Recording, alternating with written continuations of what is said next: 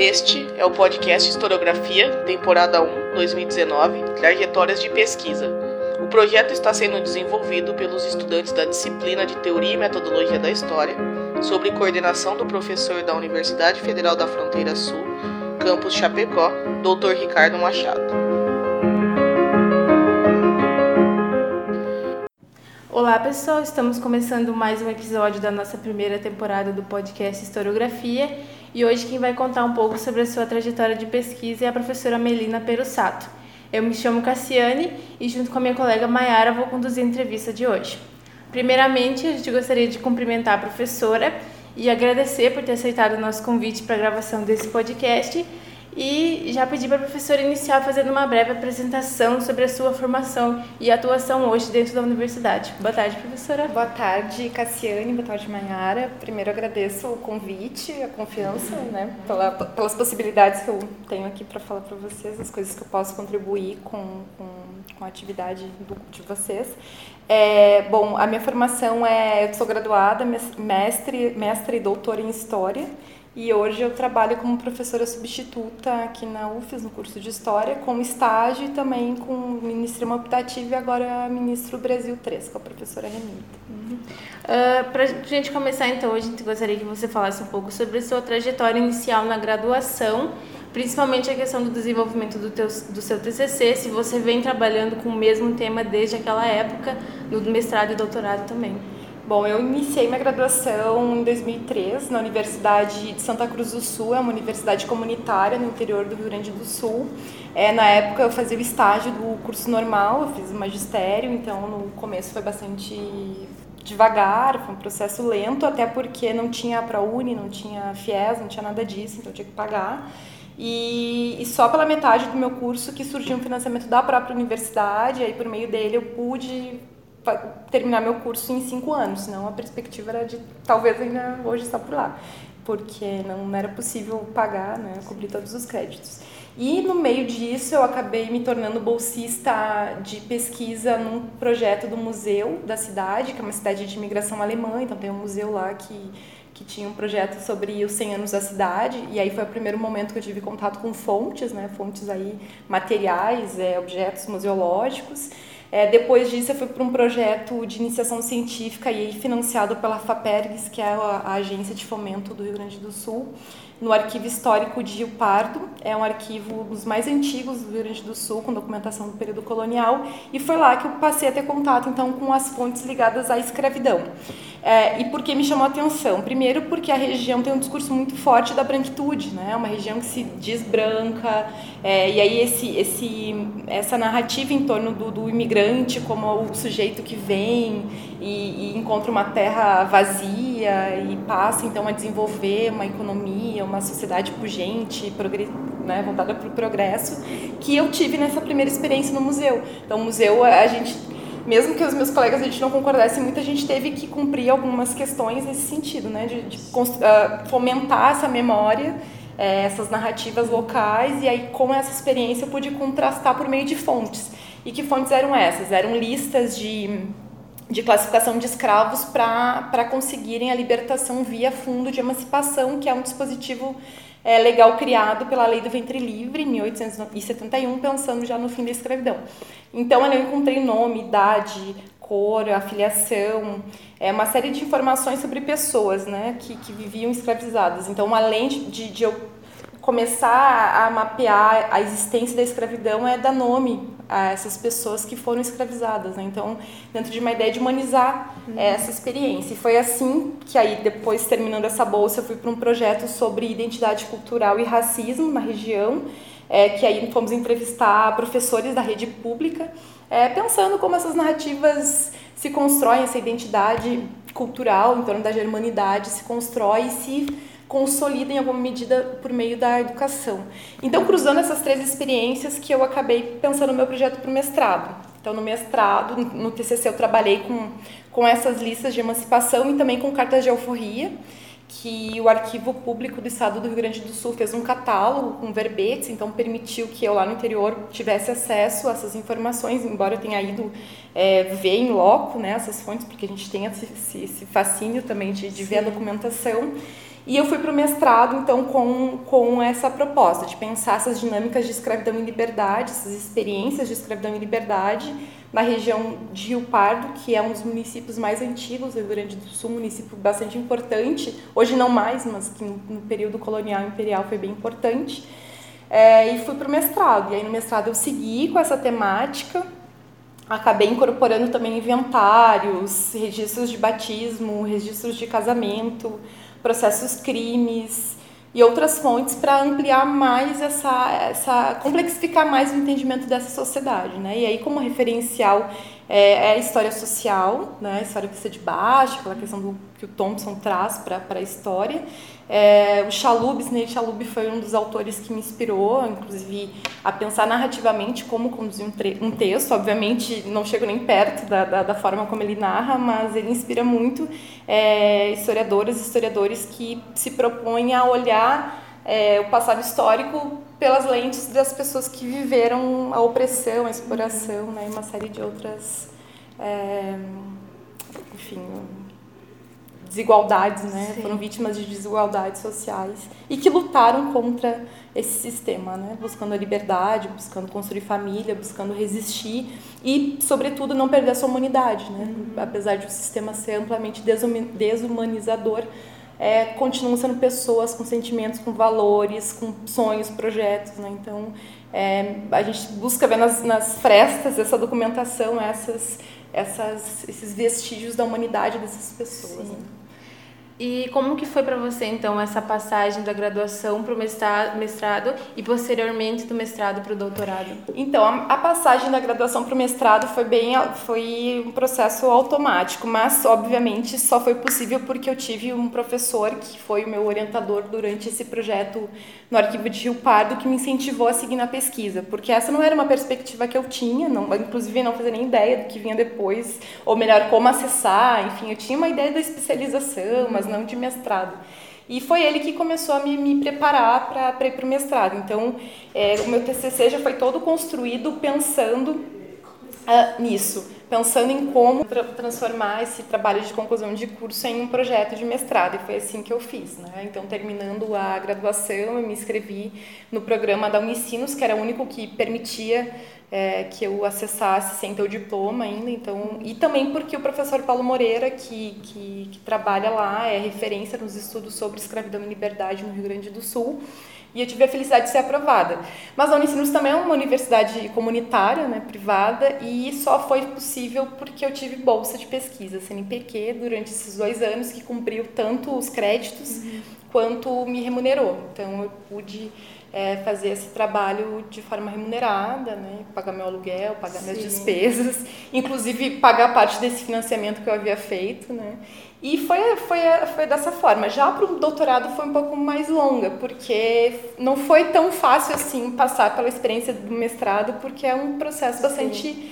prazeroso, mas também tem a sua, a sua parte é dolorosa, assim, porque é um trabalho bastante solitário, é a primeira vez que tu te torna autor de algo, né, no caso, autora de uma pesquisa, e isso impacta muito na, na, no emocional.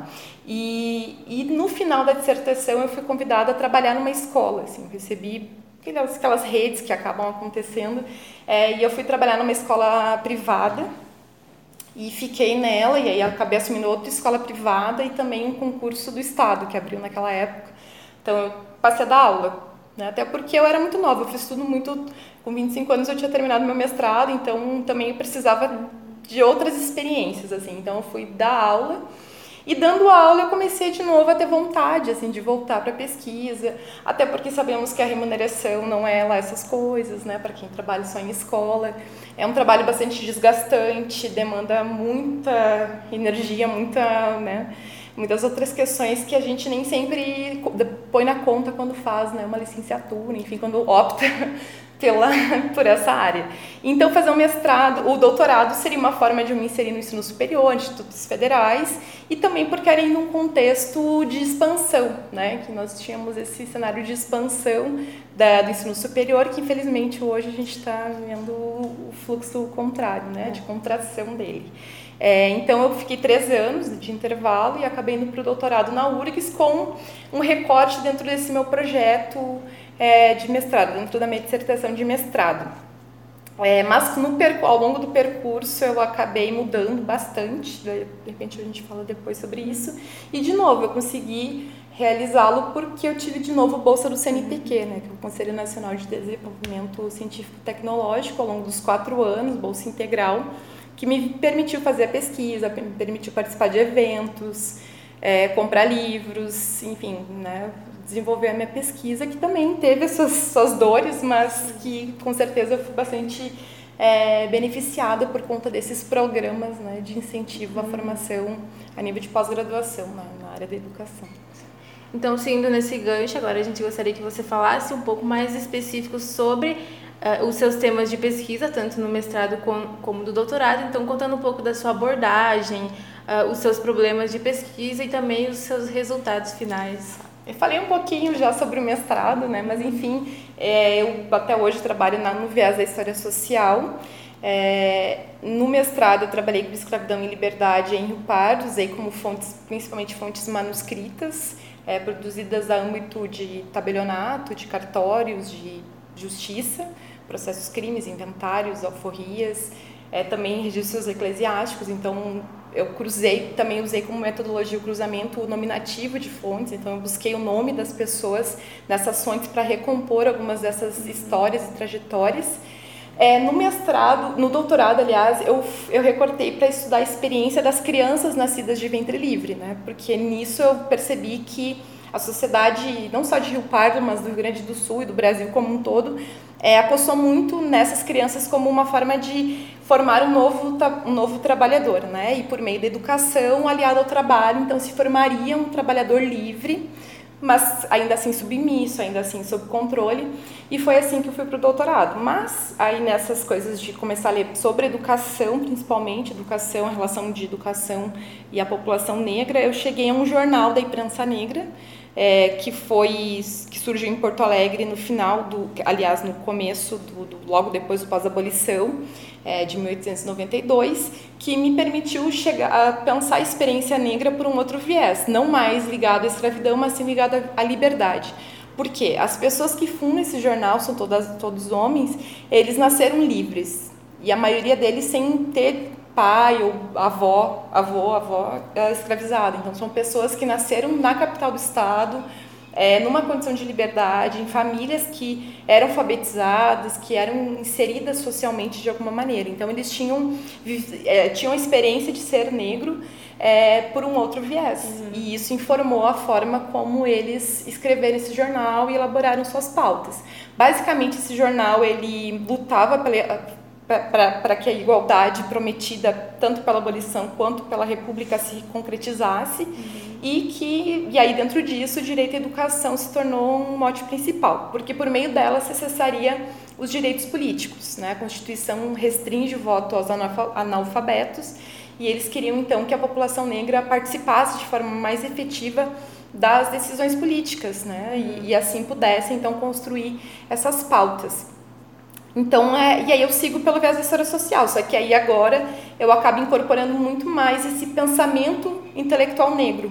Né? Então, não mais vendo o negro tanto é, enquanto um objeto, já que as fontes acabam levando a pensar dessa maneira, mas como o negro também pessoas negras, né, homens, e aí também autor, muitas autoras negras que trabalharam com esses homens, né, enfim, mas como esse pensamento negro também é, implica que a gente desloque e se desacomode de algumas coisas que nós nos acostumamos, né, formas de ver, formas de, de perguntar, interrogar.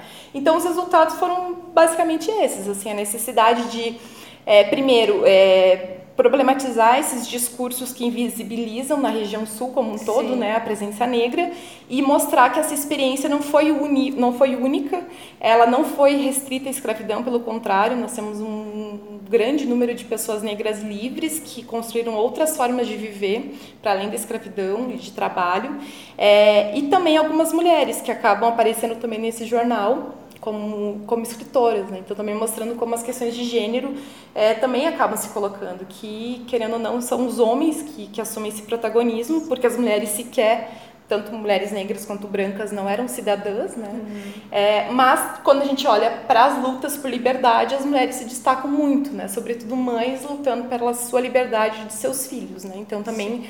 esses espaços de protagonismo e como e aí gênero, raça e classe se interseccionam, né? Que é uma questão que eu venho trabalhando é, desde então e produzem efeitos diferenciados sobre as pessoas e também isso impacta na forma como as pessoas leem o mundo que elas vivem. Sim. Então, dificilmente uma pessoa negra vai ler as situações que estão acontecendo da forma como pessoas brancas, justamente porque ela é acompanhada o tempo todo por experiências de racismo. Né? E aí, mulheres negras, pela questão do patriarcado, atravessada pelo racismo, e assim vai. Né? Então... Uh, e quais então, foram as fontes e os autores, autores que você utilizou com mais frequência para desenvolver as suas pesquisas e também como era essa rotina sua em arquivos?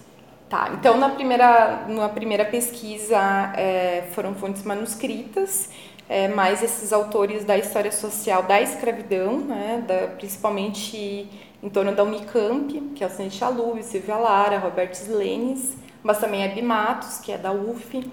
É, foram alguns autores bem importantes. Em termos mais teóricos, aí o Thompson, é, mas também pegando alguma coisa do Giovanni Leve, da microhistória, algumas questões nesse sentido é, a rotina de arquivo. Eu, por conta desses projetos do, do, do, arquivo público do Estado do Rio Grande do Sul, eu tive acesso a muitos catálogos. Então, algumas coisas eu trabalhei em casa, né, por meio desses catálogos, mas a grande parte eu tive que ir para arquivo. Então, a minha rotina era essa: chegar de manhã, 8, 9 horas da manhã no arquivo, baixar as caixas, olhar os processos, criar banco de dados né, no, no Excel, formar, criar categorias e serializar essas fontes. Então, eu, eu, lembro de ter olhado uns 400 inventários, criar uma, mais de 10 categorias, né, nome, é, idade, cor e tal, para depois cruzar e produzir dados mais estatísticos, né, porque é, esse meu primeiro estudo se insere dentro de um esforço coletivo de mapear a escravidão no Rio Grande do Sul né? Assim como Santa Catarina ainda está se fazendo, lá a gente já tem um pouquinho de mais avanços, assim, porque as pessoas se disseminaram por todo o estado. Então é, era necessário fazer esse levantamento mais quantitativo para provar em números que a escravidão não era uma coisa pontual e ela existiu até o final. Até 88 tínhamos escravidão no Rio Grande do Sul.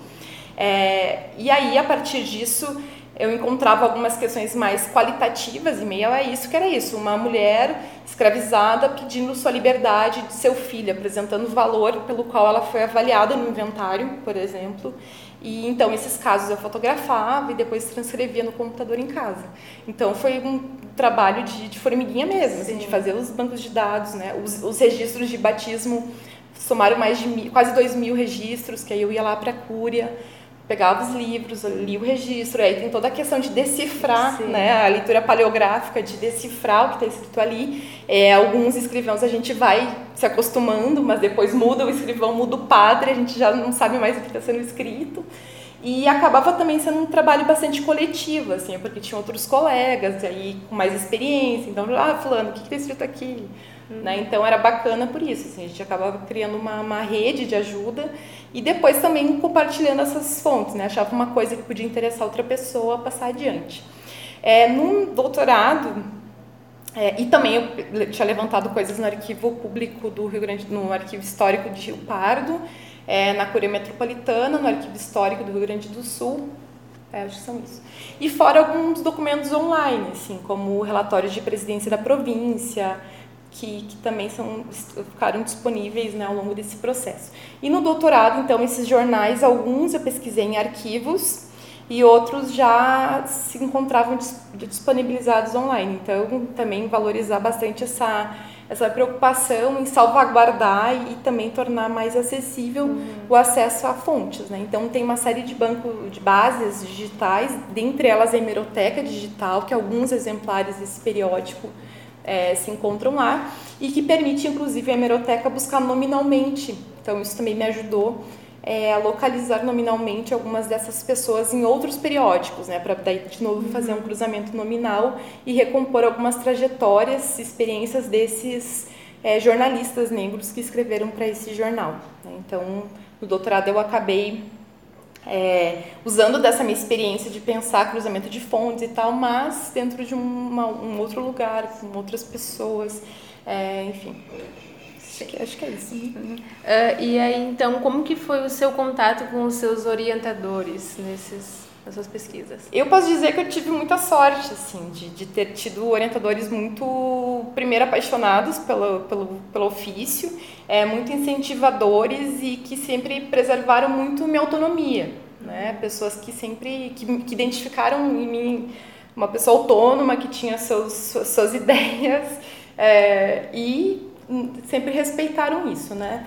É, o meu primeiro orientador, então, é o professor José, José Remédio. Hoje ele é professor da UFSM e foi ele o meu principal, meu primeiro incentivador, que até hoje a gente tem um contato. Depois foi o professor Paulo Moreira, que quem o conhece sabe, a professora Renilda e o professor Delcio também foram orientandos dele, né? Então ele é uma pessoa muito querida, muito acolhedora e é uma pessoa que tá é rato de arquivo, assim. Então vira e mexe, ele encontra uma coisa e te manda. É, na época da, da, da, da escrita, ele né, sempre é muito crítico, mas de uma forma leve. Né? Nunca pesou a mão, nunca fez questão de, de, de, de abalar o emocional de nenhum aluno para mostrar qualquer relação de poder em relação a esse aluno. Né? Então, pelo contrário, ele sempre foi muito uh, compreensivo, muito acolhedor. E depois foi o professor Fábio Kuhn. O Fábio Kuhn, ele é, professor, ele é especialista em Brasil colonial, então não é exatamente a área dele. E justamente por isso ele confiou muito no que eu poderia fazer. E o Eli me ajudou muito nisso, assim, ele foi um ótimo leitor, ele é, lançava questões de quem não era muito especialista, mas que justamente para entender melhor ele precisava que algumas questões fossem melhor esclarecidas, né? E enfim, é, foi tive muita felicidade assim. É, o problema nunca foram eles, assim, felizmente é, foram outras questões que acabaram me, me, me, perturbando no meio do caminho, mas não, não, não os orientadores. Assim. E para finalizar, então, a gente queria que você falasse um pouquinho sobre essas dificuldades que você encontrou durante esses processos, as coisas que também você foi feliz dentro desse processo de pesquisa no mestrado e doutorado. Bom, a felicidade é sempre de conhecer coisas novas, né? De, de, de, alimentar constantemente o encantamento pela pesquisa e pela experiência humana na Terra, né? O mesmo... E a parte triste justamente é porque, ao trabalhar com escravidão, ao trabalhar com experiências de racismo, são coisas que que, que abalam muito, né, a nossa fé na humanidade, inclusive, assim, né, então, assim, eu não acredito que as pessoas faziam isso, a gente fica é, um tanto incrédula em relação a a capacidade que, outra, que pessoas têm de desumanizarem é, as outras, né? Então é, a pesquisa sempre foi nesse processo. Então tem que, uh, casos, por exemplo, que eu não usei, é que agora uma, uma, uma pesquisadora negra, inclusive, se se encorajou a lidar, que são casos, por exemplo, de infanticídios, de mulheres negras escravizadas que matavam seus filhos para que eles não sofressem a escravidão. Então, quando eu li, eu comecei a chorar. Eu lembro que você falou assim: o que, que aconteceu? Eu falei: olha isso aqui, sabe? E toda vez que eu lembro, me toca muito, porque é uma questão que a gente sabe que até hoje existe, Sim. né? De mulheres que tiram a vida dos seus filhos para que eles não vivam a vida cruel que elas estão vivendo, Sim. né? Então, é, são questões que, que de fato tocam bastante.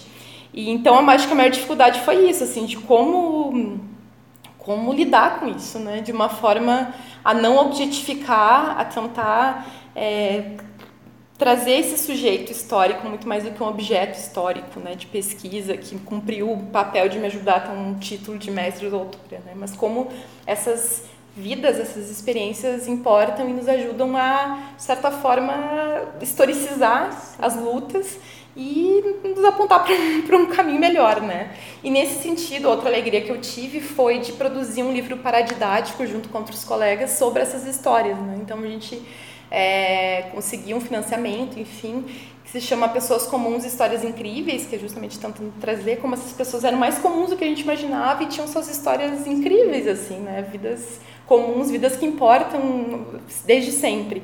E, e foi muito bacana por isso, porque a gente teve todo um esforço coletivo de como traduzir esses textos para uma linguagem mais acessível.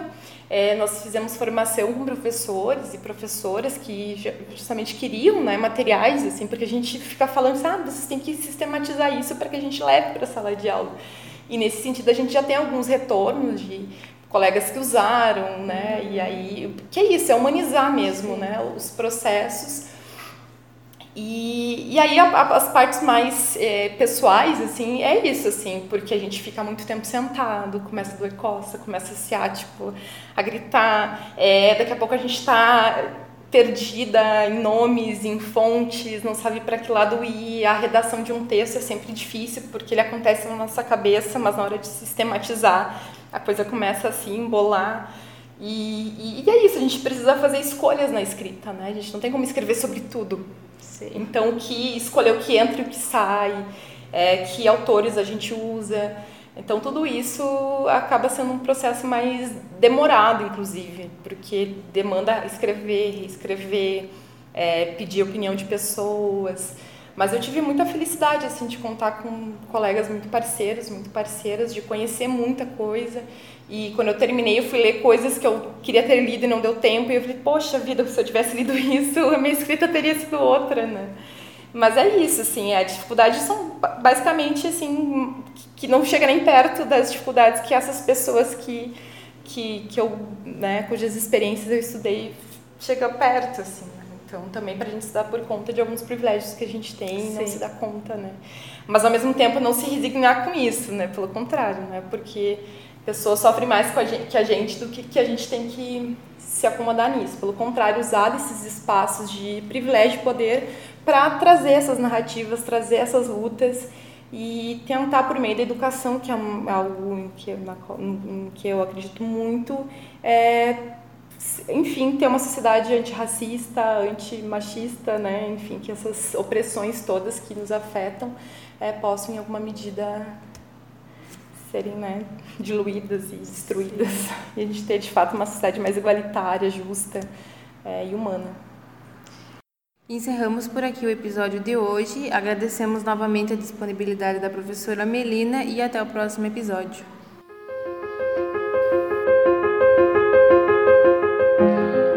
Este podcast foi editado por mim, Marília Amorim, monitora de ensino e pesquisa do curso de licenciatura em História da UFFS, campus Chapecó, tendo como trilha sonora Felipe Glass.